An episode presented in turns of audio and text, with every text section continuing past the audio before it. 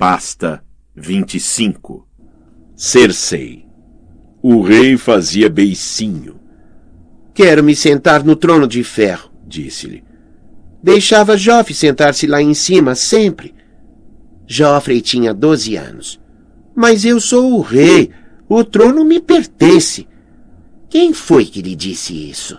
Cersei respirou fundo para que Dorcas lhe apertasse mais o vestido. Era uma garota grande, muito mais forte do que Senelle, embora também fosse mais desajeitada. O rosto de Tommen enrubesceu. Ninguém me disse. Ninguém? É assim que chama a senhora sua esposa? A rainha sentiu o cheiro de Margaire Tyrell em toda aquela rebelião. Se mentir para mim, não teria alternativa, exceto mandar buscar Pete e ordenar que o espanque até sangrar. Pate era o garoto que era açoitado no lugar de Tommen, tal como o fora no lugar de Joffrey. É isso que você quer? Não, resmungou o rei com um ar mal-humorado. Quem lhe disse? Ele remexeu os pés. A senhora Margaire. Sabia que não devia chamá-la de rainha ao alcance dos ouvidos da mãe. Assim é melhor. Tomem, eu tenho assuntos sérios a decidir. Assuntos que você é novo demais para entender. Não preciso de um tolo garotinho agitando-se no trono atrás de mim e distraindo-me com perguntas infantis. Suponho que Margaire também ache que devia estar presente nas reuniões do meu conselho. Sim, ele admitiu. Diz que eu tenho de aprender a ser rei. Quando for mais velho, poderá estar presente em tantos conselhos quantos quiser. Disse-lhe Cersei. Garanto-lhe que ficará cansado deles rapidamente. Robert costumava cochilar durante as sessões. Quando sequer se incomodava em estar presente. Preferia caçar e fazer falcoaria, e deixava os assuntos tediosos para o velho Lord Yarren. Lembra-se dele? Morreu de dor de barriga. É verdade, pobre homem. Se você está tão ansioso por aprender, talvez devesse aprender o nome de todos os reis de Westeros e das mãos que os serviram. Pode recitá-los para mim amanhã. Sim, mãe, ele concordou docilmente. Este é meu bom garoto. O governo era seu. Cersei não pretendia abrir mão dele até que Tommen se tornasse homem. Eu esperei, ele também pode esperar. Esperei metade da vida. Desempenhar o papel de filha obediente, de noiva rosada, de esposa maleável. Aguentar os apalpões bêbados de Robert, o ciúme de Jaime, as piadas de Hamley, Vares com seus risinhos abafados, Stannis, que não parava de ranger os dentes. Contendera com John Arryn, Ned Stark e seu vil, traiçoeiro e assassino irmão anão, e durante todo o tempo prometia a si mesma que um dia seria a sua vez. Se Margaire Tyrell acha que pode roubar minha hora ao sol, é bom que pense duas vezes. Mesmo assim, era uma maneira desagradável de quebrar o jejum. E o dia de Cersei não melhorou tão cedo. Passou o resto da manhã com Lord Giles e seus livros de registros ouvindo-o tossir sobre estrelas, viados e dragões. Depois dele chegou Lord Waters para informá-la que os primeiros três dromones estavam quase concluídos, e para suplicar mais ouro a fim de terminá-los com o esplendor que mereciam. A rainha concedeu-lhe o pedido com satisfação. O rapaz Lua deu cambalhotas enquanto Cersei almoçava com membros das guildas mercantis e ouvia suas queixas sobre pardais que vagueavam pelas ruas e dormiam nas praças. Posso ter de usar os homens de manto dourado para correr com esses pardais da cidade? Ela pensava, quando Pisséria apareceu sem ser convidado.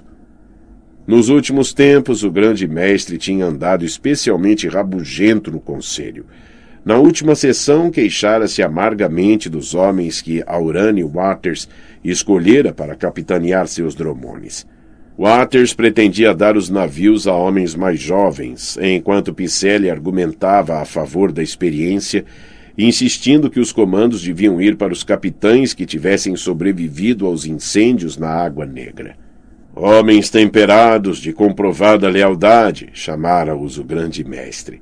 Cersei a eles se referia como velhos, e pusera-se do lado de Lord Waters. A única coisa que esses capitães provaram foi que sabiam nadar, dissera. Nenhuma mãe deve sobreviver aos filhos e nenhum capitão deve sobreviver ao navio. Pisselli recebera mal a censura. Naquele dia parecia menos colérico e até conseguiu abrir um trêmulo sorriso. É, vossa Graça, boas novas, anunciou.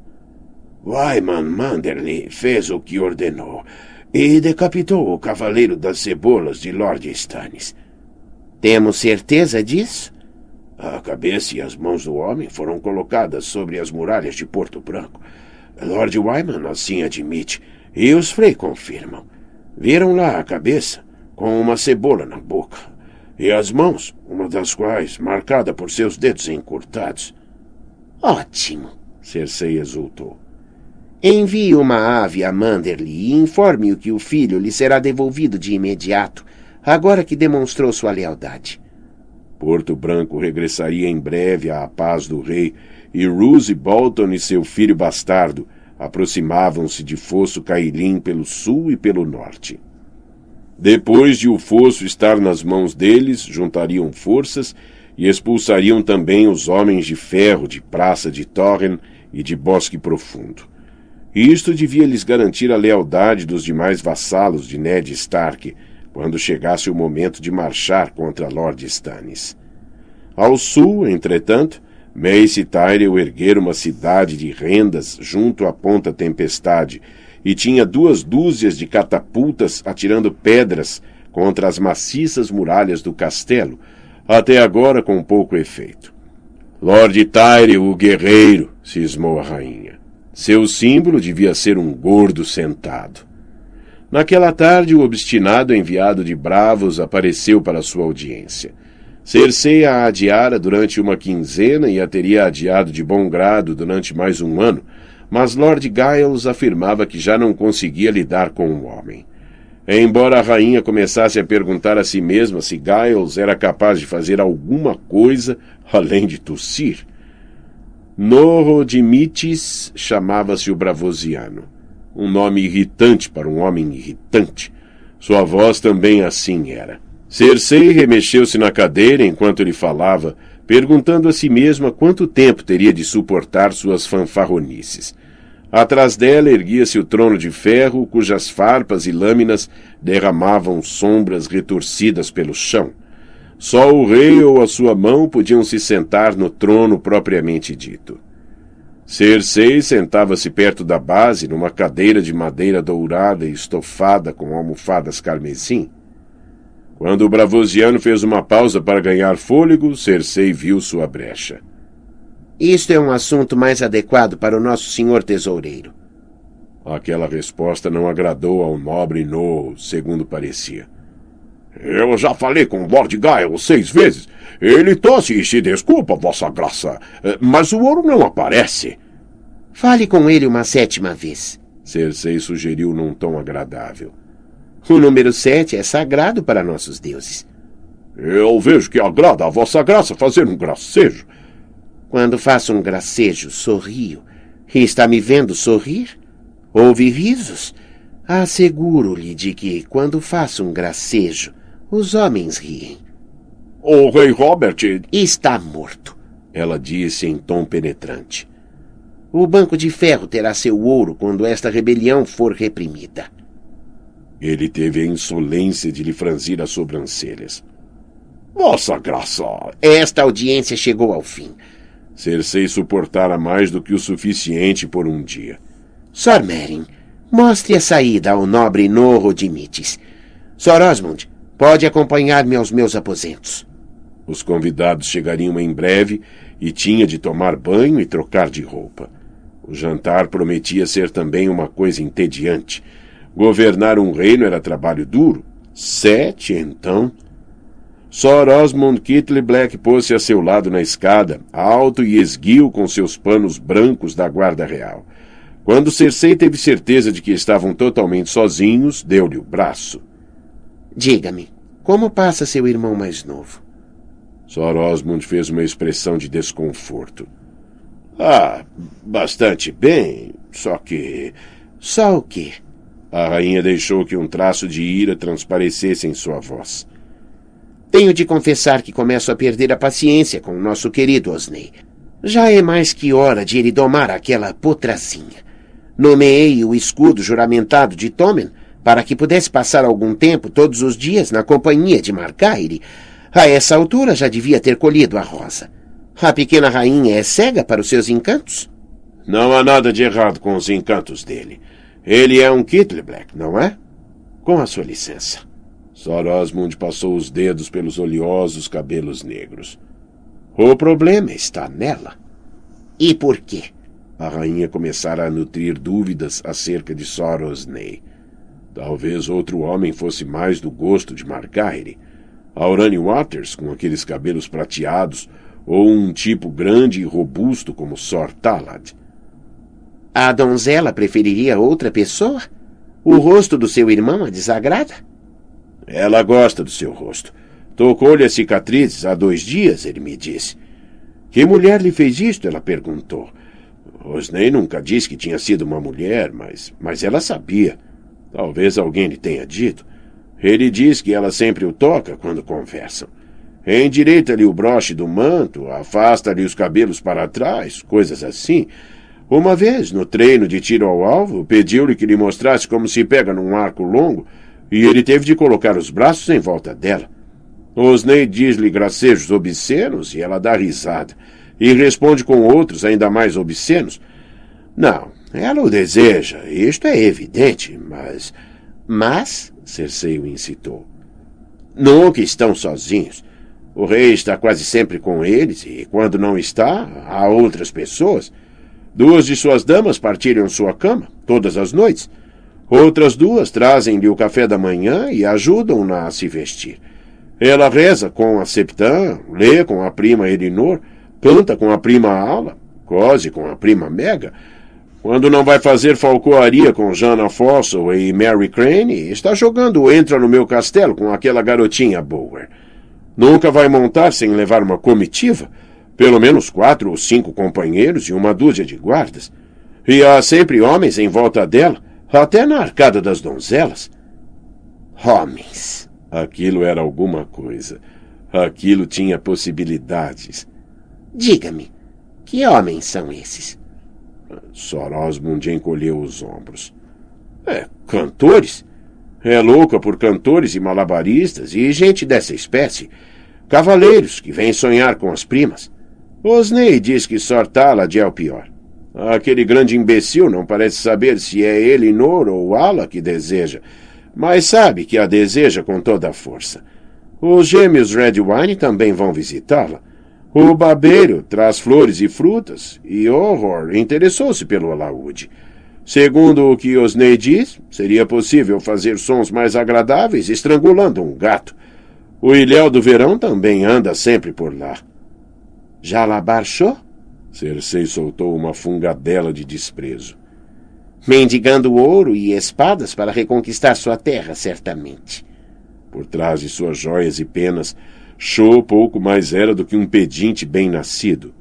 Robert podia ter posto fim à amassada de uma vez por todas com um firme não, mas a ideia de conquistar as Ilhas do Verão apelara ao ébrio imbecil de seu marido. Sem dúvida sonhava com garotas de pele bronzeada, nuas por baixo de mantos de penas, com mamilos negros como carvão. De modo que, em vez de um não, Robert sempre dizia a Cho, ano que vem, embora sem que se soubesse bem como, o próximo ano nunca chegava. Eu não sei dizer se ele estava mendigando, Vossa Graça, Sor Osmond respondeu. Osney diz que está lhes ensinando a língua do verão, não a Osney, a rainha, a Potra e as suas primas. Um cavalo que falasse a língua do verão seria uma grande sensação, a rainha disse secamente. Diga ao seu irmão para manter as esporas bem afiadas. Em breve encontrarei alguma maneira de ele montar sua potra. Pode contar com isso. Eu direi a ele, Vossa Graça. Osney está ansioso por tal montaria. Não julgue que não está. Ela é uma coisinha bonita, a potra. É por mim que ele está ansioso, imbecil, pensou a rainha. Tudo o que quer de Margaire é a senhoria que ela tem entre as pernas. Por mais que gostasse de Osmond, por vezes ele lhe parecia tão lento de raciocínio quanto Robert. Espero que tenha a espada mais rápida do que os miolos. Pode chegar o dia em que Tommen precise dela. Passavam pela sombra lançada pelas ruínas da Torre da Mão, quando o ruído de aclamações os submergiu. Do outro lado do pátio, um escudeiro qualquer tinha passado pelo estafermo e pusera-lhe o braço a girar, as aclamações eram lideradas por Margaire Tyrell e suas galinhas. Um grande tumulto por pouca coisa. Disse-ia que o rapaz tinha ganho um torneio. Então ficou surpresa em ver que quem estava montado no corcel era Tommen, todo revestido de aço dourado. A rainha não teve escolha, exceto colocar um sorriso no rosto e ir ver o filho. Chegou perto dele no momento em que o Cavaleiro das Flores o ajudava a descer do cavalo. O garoto estava sem fôlego de tão excitado. Viram? perguntava toda a gente. Fiz do jeito que Sor Loras disse. Viu, Sor Osney? Vi, Osney Kittley Black assentiu. Uma bela visão. Tem melhor postura do que eu, senhor, acrescentou Sor Dermot. E também quebrei a lança. Sor Loras, ouviu? Alto como o estalido do trovão. Uma rosa de jade e ouro pendia do manto branco de Sorloras ao ombro, e o vento bagunçava-lhe habilmente as madeixas castanhas. Fez uma magnífica corrida, mas uma vez não basta. Deve repeti-la amanhã. Tem de montar todos os dias até que cada golpe seja bom e direto, e a lança faça tanto parte de você quanto seu braço. Quero fazer isso. Foi soberbo. Margaire caiu sobre um joelho, beijou o rei no rosto e pôs um braço em volta dele. Irmão, tome cuidado, avisou a Loras. Meu galante marido estará derrubando você dentro de alguns anos, ao que me parece. As três primas concordaram e a miserável garotinha Bower pôs-se aos saltos, cantarolando. Tommen vai ser campeão, campeão, campeão. Quando for um homem feito. Cersei a interrompeu. Os sorrisos deles murcharam como rosas beijadas pela geada. A velha septã bexigosa foi a primeira a dobrar o joelho. Os outros imitaram-na, exceto a pequena rainha e o irmão. Tommen não pareceu reparar no súbito frio que tomou conta da atmosfera. Mãe, você me viu? fervilhou em tom de felicidade. Quebrei a lança no escudo e o saco não me atingiu e estava observando da outra ponta do pátio. Esteve muito bem, Tommen. Não esperava menos de você. A justa está em seu sangue. Um dia dominará as liças, como fez seu pai. Nenhum homem conseguirá vencê-lo. Margaire Tyrell dirigiu à rainha um sorriso recatado. Mas eu não sabia que Rei Robert era assim tão dotado para a justa. Por favor, diga-nos, Vossa Graça, que torneios ele ganhou? Que grandes cavaleiros derrubou? Sei que o rei gostará de ouvir falar das vitórias do pai. Um rubor subiu pelo pescoço de Cersei. A garota a apanhara. Robert Baratheon tinha sido, na verdade, um competidor indiferente nas justas. Durante os torneios, preferia de longe o corpo a corpo, quando podia espancar homens até fazer sangue com machados embotados ou martelos.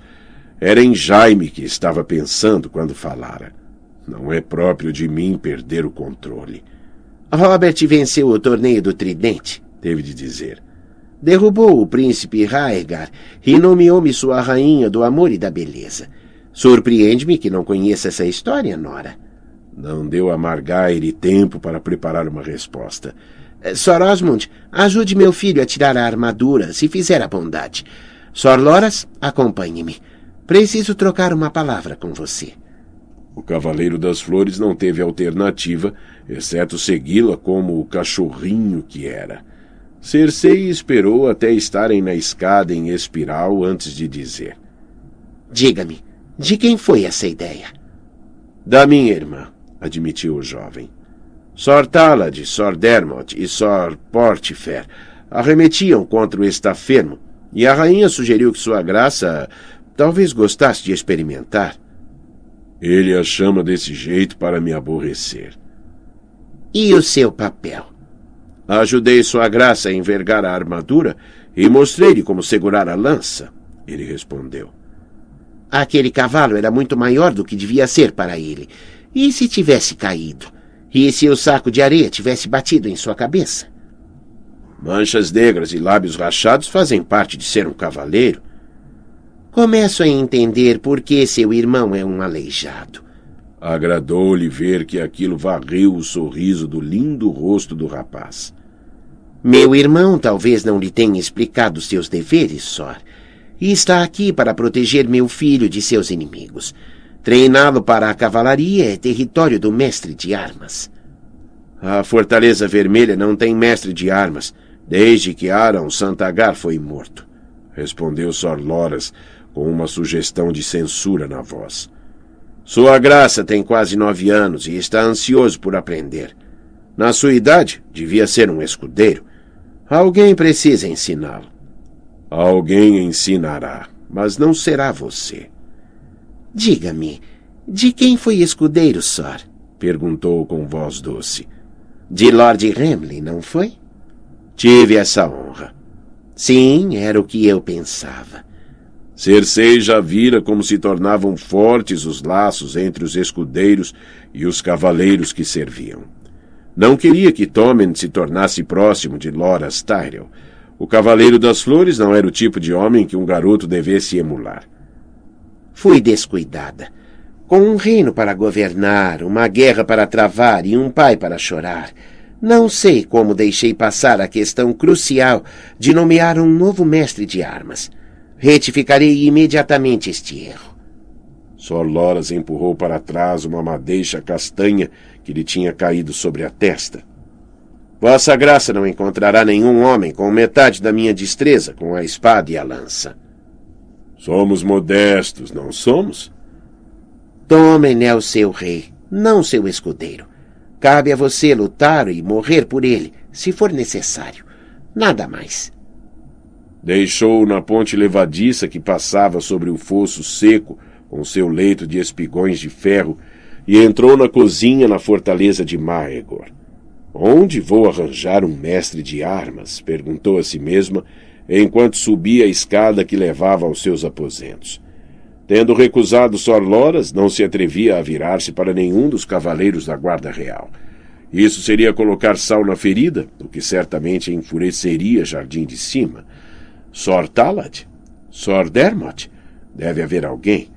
Tommen começava a gostar de seu novo escudo juramentado, mas Osney estava se revelando menos capaz do que esperara na questão da senhora Margaire, e tinha um cargo diferente em mente para o irmão Osfrid. Era realmente uma pena que cão de caça tivesse pegado raiva. Tommen sempre tivera medo da voz dura e do rosto queimado de Sandor Clegane, e o escárnio de Clegane teria sido o antídoto perfeito para o cavalheirismo afetado de Loras Tyrell. Aaron Santagar era dornês, recordou Cersei. Podia apelar a Dorne. Séculos de sangue e guerra interpunham-se entre Lança Solar e Jardim de Cima. Sim, um dornês podia adequar-se admiravelmente às minhas necessidades. Deve haver alguns bons espadachins em Dorne. Quando entrou no aposento privado, Cersei encontrou Lord Kiburn lendo num banco de janela. H. Se aprover a vossa graça, tenho relatórios. Mais conspirações e traições? Cersei resmungou. Tive um dia longo e cansativo. Conte-me depressa. Ele sorriu com simpatia. Às suas ordens. Disse que o arconte de Tirosh ofereceu termos a Liz para pôr fim à guerra comercial que tem em curso. Havia o rumor de que Mir se preparava para entrar na guerra do lado de Tirosh, mas sem a Companhia Dourada, os miranos não acharam poder. O que os miranos acreditam não me preocupa. As cidades livres andavam sempre a lutar umas com as outras. Suas eternas traições e alianças pouco ou nada significavam para Westeros. Tem alguma notícia de maior importância? A revolta de escravos em Astapor espalhou-se para Meereen, ao que parece. Marinheiros saídos de uma dúzia de navios falam de dragões. Árpias. Em Meereen são árpias. Lembrava-se daquilo de algum lugar. Meereen ficava na ponta mais distante do mundo, para leste, depois de Valíria. Que os escravos se revoltem. Que me importa isso? Em Westeros não temos escravos. É tudo o que tem para mim? Há algumas notícias vindas de Dorne que Vossa Graça poderá achar de maior interesse. Príncipe Doran aprisionou Sor Daimon Sand, um bastardo que outrora serviu como escudeiro ao Víbora Vermelha. Lembro-me dele. Sor Daimon estivera entre os cavaleiros dorneses que acompanharam o príncipe Oberyn até Porto Real. Que foi que ele fez? Exigiu que as filhas do príncipe Oberyn fossem libertadas. Mais tolo é. Além disso, disse Lord Kiburn, a filha do cavaleiro de Mata Malhada foi prometida muito inesperadamente a Lord Estermond. Segundo nos informam nossos amigos em Dorne. Foi enviada para Pedra Verde nessa mesma noite e disse que ela e Estermond já se casaram. Um bastardo na barriga explicaria isso. Cersei brincou com uma madeixa de cabelo. Que idade tem a corada noiva? Vinte e três, Vossa Graça. Ao passo que Lord Estermond... Deve ter setenta. Estou ciente disso. Os Estermond eram seus familiares por afinidade, através de Robert, cujo pai tomara uma delas como esposa naquilo que devia ter sido um ataque de luxúria ou de loucura. Quando Cersei se casara com o rei, a senhora mãe de Robert estava morta havia muito tempo, embora ambos os seus irmãos tivessem aparecido para a boda, após o que se deixaram ficar durante meio ano. Mais tarde, Robert insistira em devolver a cortesia com uma visita a Estermont, uma ilhota montanhosa ao largo do Cabo da Fúria. A úmida e sombria quinzena que Cersei passara em Pedra Verde, a sede da casa Estermont, fora a mais longa de sua jovem vida. Jaime apelidara o castelo assim que o vira de Merda Verde, e rapidamente pusera Cersei a chamá-la do mesmo jeito. Fora isso, passava os dias vendo seu real marido fazer falcoaria, caçar, beber com os tios e espancar vários dos primos, até deixá-los sem sentidos no pátio de Merda Verde. Também tinha havido uma prima, uma viuvinha robusta com seios grandes como melões, cujo marido e pai tinham ambos morrido em ponta tempestade durante o cerco. O pai dela foi bom para mim, dissera-lhe Robert, e ela e eu brincávamos juntos quando éramos pequenos. Não demorou muito tempo para começar outra vez a brincar com ela. Assim que Cersei fechava os olhos, o rei escapulia para ir consolar a pobre criatura solitária. Uma noite mandou Jaime segui-lo para confirmar as suspeitas. Quando o irmão regressou, perguntou-lhe se queria Robert morto. Não, respondera. Quero-o encornado. Gostava de pensar que tinha sido naquela noite que Joffrey foi concebido. Eldon Nestermon tomou uma esposa cinquenta anos mais nova do que ele, disse a Kiburn. Por que deveria me importar com isso? Ele encolheu os ombros.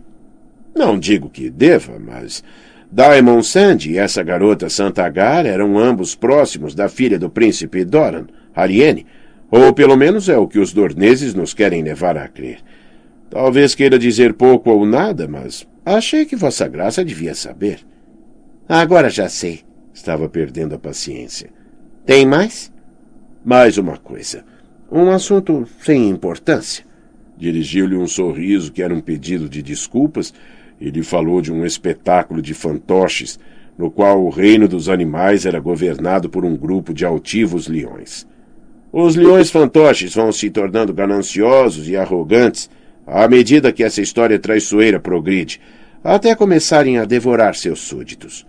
Quando o nobre viado levanta objeções, os leões devoram-no também e rugem que estão no seu direito, visto serem as mais poderosas das feras. E acaba assim? Cersei quis saber, parecendo se divertir. Vista sob a luz certa, a história podia ser encarada como uma salutar lição. Não, Vossa Graça. No fim, um dragão eclode de um ovo e devora todos os leões. O final levava o espetáculo de fantoches da simples insolência à traição. Idiotas sem miolos. Só cretinos arriscariam a cabeça por causa de um dragão de madeira. Refletiu por um momento. Envie alguns de seus cochichadores a esses espetáculos e tome nota de quem os assiste. Se houver homens dignos de nota, quero conhecer seus nomes. E o que será feito com eles, se me permite a ousadia? Qualquer homem de posses deverá ser multado. Metade da sua fortuna deverá ser suficiente para lhe ensinar uma boa lição e voltar a encher nossos cofres, sem chegarmos propriamente a arruiná-lo. Os que forem pobres demais para pagar podem perder um olho por assistir a traições. Para os titereiros, o machado. Eles são quatro. Talvez Vossa Graça possa me conceder dois deles para os meus fins. Uma mulher seria particularmente Deivos Senelli. A rainha retrucou em tom penetrante. É, infelizmente, a pobre garota está bastante exausta. Cersei não gostava de pensar naquilo. A garota fora com ele sem suspeitar de nada, julgando que ia servir. Nem mesmo quando Kiburn lhe fechou a corrente em volta do pulso pareceu compreender. A recordação ainda deixava a rainha nauseada. As celas estavam geladas, até os archotes tremiam e aquela coisa maligna gritando na escuridão. Sim, pode ficar com uma mulher. Duas, se lhe aprouver. Mas primeiro quero nomes. Às suas ordens. Kiburn se retirou. Lá fora o sol se punha. Dorcas preparara-lhe um banho. A rainha estava mergulhada agradavelmente em água tépida e meditava sobre o que queria dizer aos seus convidados para o jantar quando Jaime rompeu porta dentro, ordenando a Jocelyn e Dorcas que saíssem. O irmão parecia bastante menos que imaculado e exalava cheiro de cavalo. Trazia também Tomen consigo. Querida irmã, disse, o rei quer uma palavrinha. As madeixas douradas de Cersei flutuavam na água do banho. A sala estava cheia de vapor um pingo de suor escorreu-lhe pelo rosto. Tome, disse numa voz perigosamente suave. O que é agora? O garoto conhecia aquele tom. Encolheu-se. Sua graça quer o corcel branco amanhã, Jaime respondeu por ele. Para sua lição de justa. Cersei sentou-se na banheira. Não haverá justas. Haverá sim, balbuciou Tommen através do lábio inferior. Tenho de montar todos os dias. E montará, declarou a rainha. Depois de termos um mestre de armas adequado para supervisionar seu treino. Eu não quero um mestre de armas adequado. Quero Sor Loras. Tem esse rapaz numa conta demasiado alta. Sua pequena esposa encheu-lhe a cabeça de ideias tolas acerca de sua perícia, eu sei. Mas Osmond Kittley Black é três vezes melhor cavaleiro do que Loras. Jaime soltou uma gargalhada. o Osmond Kittley Black que eu conheço? Não. Teve vontade de esganá-lo. Talvez tenha de ordenar a Sor Loras que permita que Sor Osmond o derruba do cavalo. Aquilo talvez expulsasse as estrelas dos olhos de Tommen. Salgue uma lesma e envergonhe um herói, eles encolhem logo. Vou mandar vir um dornês para treinar você, disse. Os dorneses são os melhores cavaleiros de justas do reino. Não são nada, disse Tommen. Seja como for, não quero nenhum dornês estúpido. Quero só loras. É uma ordem. Jaime soltou uma gargalhada. Ele não está ajudando em nada. Será que acha isso divertido? A rainha deu uma palmada irritada na água. Terei de mandar buscar Pate? Você não me dá ordens. Eu sou sua mãe. Sim, mas eu sou o rei. Margaire diz que todos têm de fazer o que o rei disser. Quero meu corcel branco selado de manhã, para que Sor Loras possa me ensinar a montar em justas. E também quero um gatinho, e não quero comer beterrabas. Ele cruzou os braços. Jaime continuava a rir. A rainha o ignorou. Tomem, venha cá. Quando ele não foi, ela suspirou. Tem medo? Um rei não deve mostrar medo. O garoto aproximou-se da banheira com os olhos baixos. Ela estendeu um braço e afogou-lhe os cachos dourados. Rei ou não, é um garotinho. Até ter idade, o governo é meu. Você vai aprender a ajustar, eu lhe prometo. Mas não com loras. Os cavaleiros da Guarda Real têm deveres mais importantes a desempenhar do que brincar com uma criança. Pergunte ao senhor comandante. Não é verdade, Sor? Ah, deveres muito importantes. Jaime abriu um ligeiro sorriso. Cavalgar em volta das muralhas da cidade, por exemplo. Tommen parecia prestes a chorar. Posso ao menos ter um gatinho? Talvez, a rainha concedeu. Desde que eu não ouça mais disparates sobre justas. Pode me fazer essa promessa? Ele remexeu os pés. Sim. Ótimo. Agora saia. Meus convidados estarão aqui em breve. Tommen obedeceu, mas antes de sair, virou-se e disse: Quando for rei de pleno direito, vou tornar as beterrabas ilegais. O irmão de Cersei fechou a porta com o coto. Ah, Vossa Graça, disse quando os dois ficaram a sós. Estou curioso. Está bêbada ou será apenas estúpida? Ela voltou a dar uma palmada na água, fazendo voar a água e encharcar os pés do irmão. Cuidado com a língua. Se não. Se não o quê? Vai me mandar inspecionar as muralhas da cidade outra vez? Sentou-se e cruzou as pernas. A porcaria das suas muralhas está em bom estado. Rastejei por cada centímetro e examinei todos os sete portões. Três dobradiças no portão de ferro estão enferrujadas. Três dobradiças no portão de ferro estão enferrujadas. E o portão do rei e o portão da lama precisam ser substituídos depois da pancada que Stannis lhes deu com os arietes. As muralhas estão tão fortes como sempre foram. Mas talvez Vossa Graça tenha se esquecido de que os nossos amigos de Jardim de Cima estão dentro das muralhas. Não me esqueço de nada, disse-lhe. Pensando numa certa moeda de ouro, com uma mão de um lado e a cabeça de um rei esquecido no outro. Como foi que um miserável desgraçado de um carcereiro se arranjou para ter uma moeda daquelas escondida debaixo do pinico? Como é que um homem como Rugen obtém ouro velho de jardim de cima? Esta foi a primeira vez que ouvi falar de um novo mestre de armas. Vai ter de procurar muito, e durante bastante tempo, para encontrar um melhor justador do que Loras Tyrell. Sor Loras é. Eu sei o que ele é.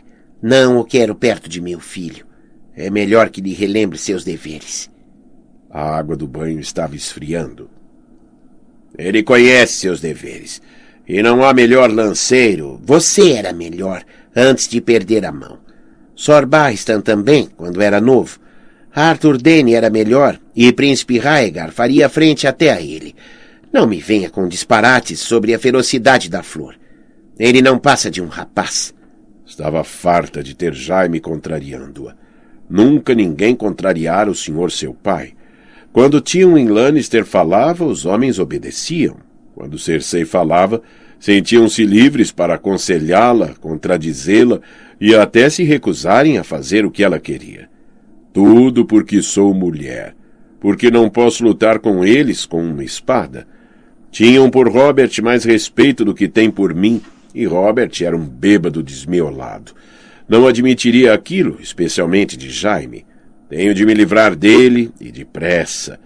Certa vez sonhara que os dois poderiam governar os sete reinos lado a lado, mas Jaime transformara-se mais em obstáculo do que em aliado. Cersei ergueu-se da banheira. A água escorreu-lhe pelas pernas e pingou-lhe dos cabelos. Quando quiser seu conselho, pedirei. Deixe-me só. Preciso me vestir. Seus convidados para o jantar, já sei. Que trama é esta agora? Há tantas que me confundo. O olhar dele caiu sobre a água que formava gotas nos pelos dourados entre suas pernas. Ele ainda me deseja. Com saudades do que perdeu, irmão? Jaime ergueu os olhos. Também te amo, querida irmã, mas é uma tola. Uma bela tola dourada. As palavras machucaram. Chamou-me de coisas mais gentis em Pedra Verde na noite em que plantou Joff dentro de mim, Cersei pensou. Fora! Virou-lhe as costas e ficou ouvindo-o partir, tateando a porta com o coto. Enquanto Jocelyn se assegurava de que tudo estava a postos para o jantar, Dorcas ajudou a rainha a envergar o vestido novo. Tinha listras de brilhante cetim verde, alternadas com listras macias de veludo negro e uma intrincada renda de mir por sobre o corpete. A renda de mir era dispendiosa, mas era necessário que uma rainha tivesse o melhor aspecto possível em todas as ocasiões, e as malditas lavadeiras tinham feito encolher vários de seus antigos vestidos até deixarem de lhe servir. Cersei as teria chicoteado por causa da falta de cuidado, mas Taena instara-a a ser misericordiosa. O povo a amará mais se for bondosa, dissera. E Cersei ordenou que o valor dos vestidos fosse deduzido do pagamento das mulheres. Uma solução muito mais elegante. Dorcas pôs-lhe um espelho de prata na mão. Muito bem, pensou a rainha, sorrindo ao seu reflexo. Era agradável sair do luto. O negro fazia-a parecer pálida demais. Uma pena que não jante com a senhora Meriwether, refletiu a rainha. Fora um longo dia e o espírito de Taena animava-a sempre. Cersei não tinha uma amiga que apreciasse tanto desde Melara Hetherspoon, e Melara revelara-se uma conspiradorazinha ambiciosa, com ideias superiores à sua condição. Não devia pensar mal dela. Está morta e afogada, e me ensinou a nunca confiar em ninguém a não ser em Jaime. Quando se juntou aos convidados no aposento privado, eles já tinham se servido de uma boa dose de hipocrás. Senhora Falaise não se limita a ter aspecto de peixe, também bebe como um, refletiu, quando percebeu o jarro meio vazio. Querida Falaise, exclamou, beijando o rosto da mulher. E valente Sor Bauman. Fiquei tão perturbada quando ouvi a notícia sobre sua querida, querida mãe. Como passa a Nossa Senhora Tanda? Senhora Falaise pareceu estar prestes a chorar. É bondade da parte da vossa graça perguntar. O quadril da mãe ficou estilhaçado pela queda, diz mestre Franken. Ele fez o que pôde. Agora rezamos, mas. Reze quanto quiser, ela estará morta mesmo assim antes da volta da lua. Mulheres tão velhas como Tanda Stockworth não sobreviviam a um quadril quebrado. Juntarei minhas preces às suas, disse Cersei. Lord Kiburn disse-me que Tanda foi atirada do cavalo. A correria da cela arrebentou quando ela montava, disse Sor Bauman Birch. O rapaz do estábulo devia ter visto que a tira de couro estava gasta. Ah, foi castigado. Severamente, espero eu. A rainha se sentou e indicou aos convidados que deviam se sentar também. Aceita outra taça de hipocrás, falais? Sempre apreciou a bebida, segundo me recordo. É tão bom que se lembre, vossa graça. Como podia ter me esquecido, pensou Cersei. Jaime dizia que era um espanto que não mijasse hipocrás. Como foi sua viagem? Desconfortável, lamentou-se Falais. Choveu quase o dia todo. Pensávamos em passar a noite em Rosby, mas aquele jovem protegido de Lord Giles nos recusou hospitalidade. Fungou. Guarde minhas palavras. Quando Giles morrer, aquele desgraçado mal-nascido há de fugir com o seu ouro. Até pode tentar exigir as terras e a senhoria, embora legitimamente Rosby deva passar para as nossas mãos quando Giles falecer. A senhora minha mãe era tia de sua segunda esposa, prima terceira do próprio Giles. Seu símbolo é um cordeiro, senhora, ou uma espécie qualquer de macaco ganancioso, pensou Cersei.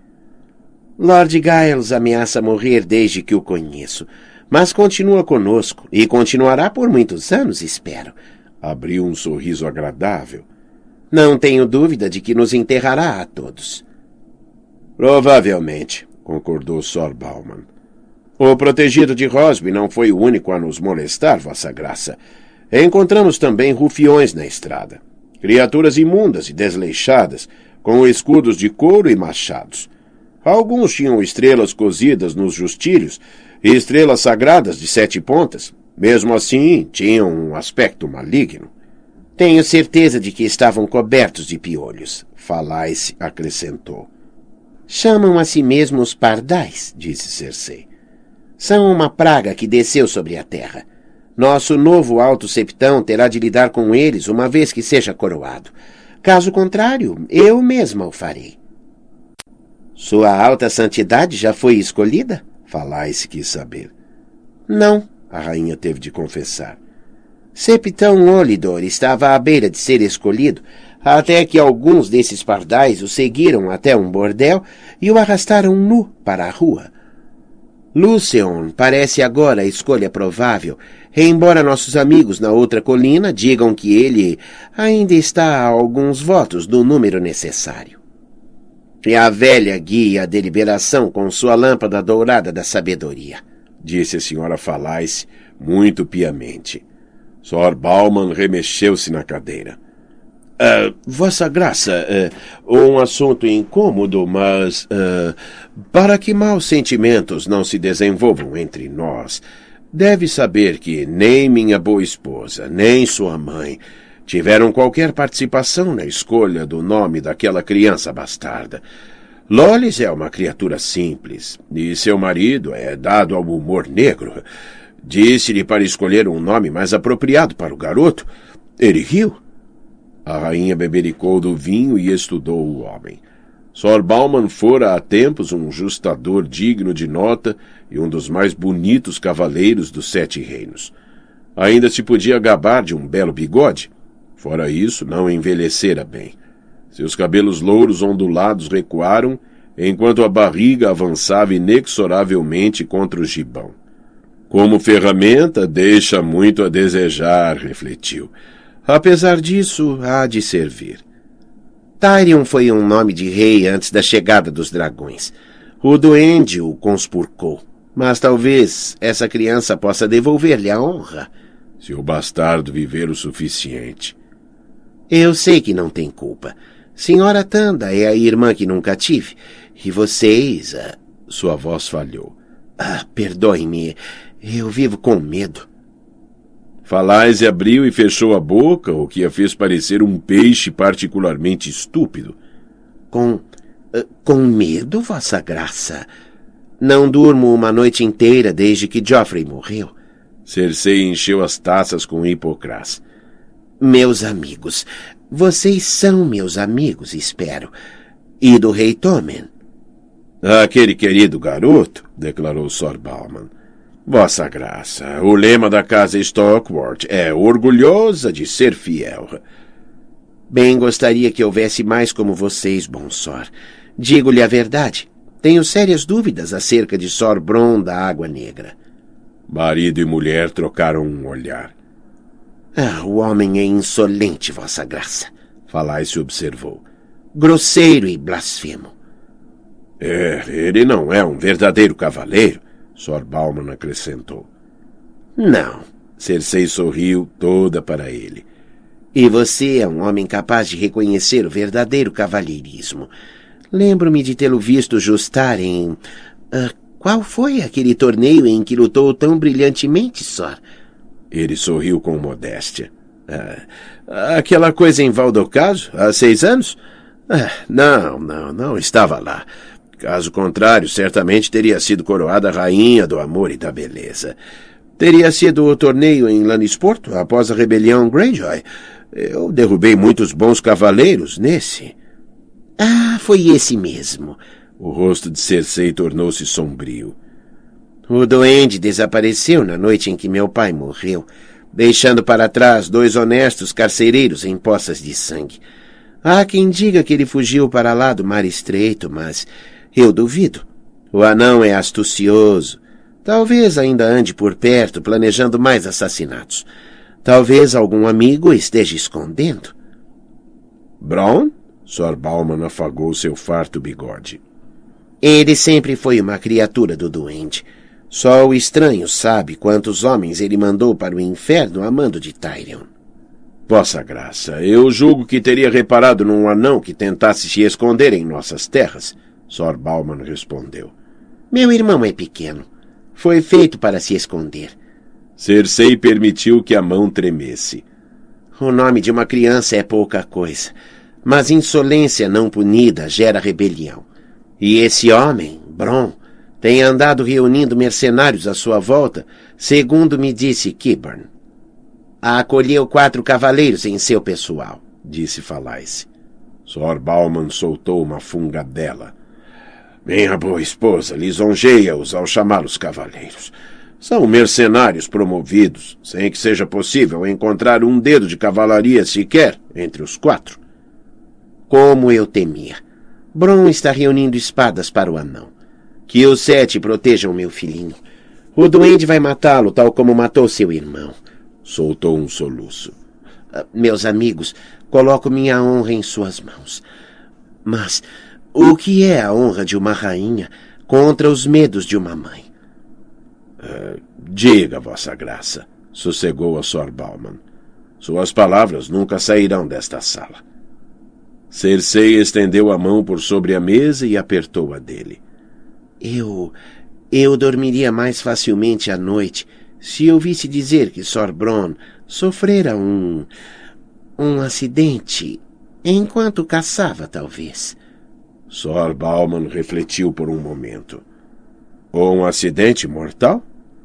Não, desejo que lhe quebre o mindinho. Teve de morder o lábio. Meus inimigos estão por toda parte e meus amigos são tolos. Suplico-lhe, Sor, sussurrou. Não me obrigue a dizê-lo. Eu compreendo. Sor Bauman ergueu um dedo. Um nabo teria entendido mais depressa. É realmente um verdadeiro cavaleiro, Sor. A resposta para as preces de uma mãe assustada. Cersei deu-lhe um beijo. Faça-o depressa, por favor. Bron tem apenas um punhado de homens à sua volta agora, mas se não agirmos, certamente reunirá mais. Beijou Falais. Nunca esquecerei disso, meus amigos. Meus amigos verdadeiros de Stockworth. Orgulhosa de ser fiel. Dou-lhes a minha palavra. Arranjaremos a Lolis um marido melhor quando tudo isto terminar. Um Kittle Black, talvez. Nós, os Lannister, pagamos nossas dívidas. O resto foi hipocrase e beterrabas com manteiga, pão quente, Lúcio com crosta de ervas e costeletas de javali. Cersei passara a gostar muito de javali desde a morte de Robert. Nem sequer se importou com a companhia, apesar de falar e se manter um sorriso afetado, e Bauman ter ficado gabando-se desde a sopa até a sobremesa. Já passava da meia-noite quando conseguiu se ver livre deles. Sor Bauman mostrou-se grande quando sugeriu mais um jarro, e a rainha não achou prudente recusar. Podia ter contratado um homem sem rosto para matar Bron por metade do que gastei em Hipocrás, refletiu quando eles finalmente saíram. Naquela hora o filho estava profundamente adormecido, mas Cersei foi vê-lo antes de ir para a cama. Ficou surpresa ao ver três gatinhos negros aninhados ao seu lado. De onde vieram? perguntou a Sor Mary Trant, à porta do quarto régio. A pequena rainha deu a ele. Só queria lhe dar um, mas ele não conseguiu decidir de qual gostava mais. É melhor do que tirá-los de dentro da mãe com uma adaga, suponho.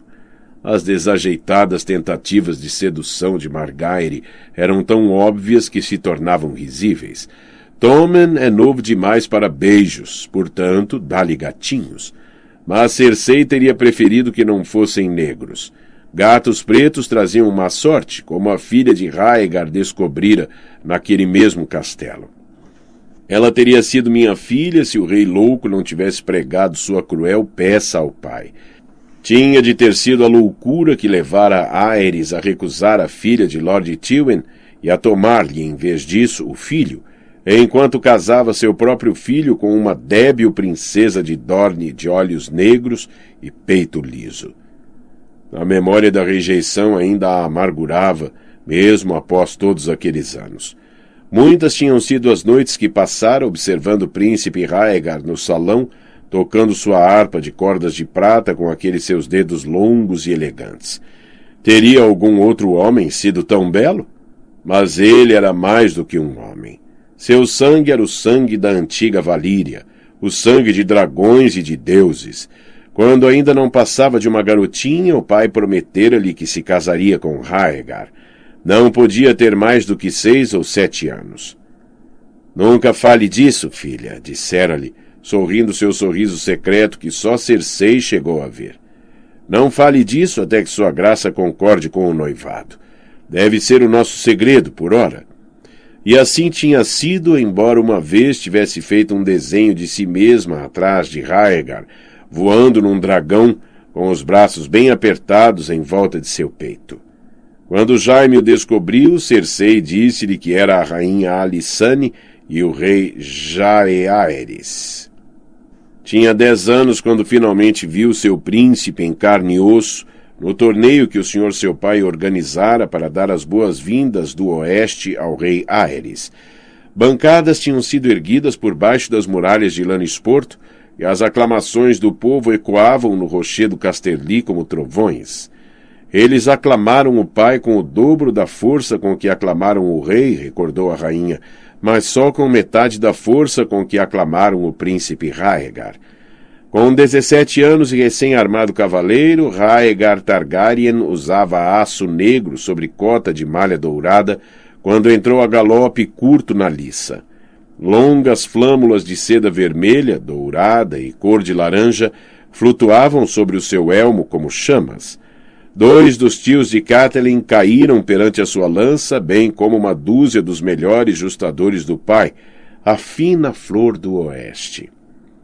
De noite, o príncipe tocou a harpa de prata e a fez chorar. Quando lhe foi apresentada, Cersei quase se afogou nas profundezas de seus tristes olhos púrpura. Ele foi machucado, lembrava-se de ter pensado.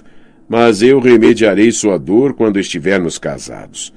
Comparado com Raegar, até seu belo Jaime parecera não ser mais do que um rapazinho imberbe. O príncipe vai ser meu marido, pensou, estonteada de excitação. E quando o velho rei morrer, eu serei a rainha.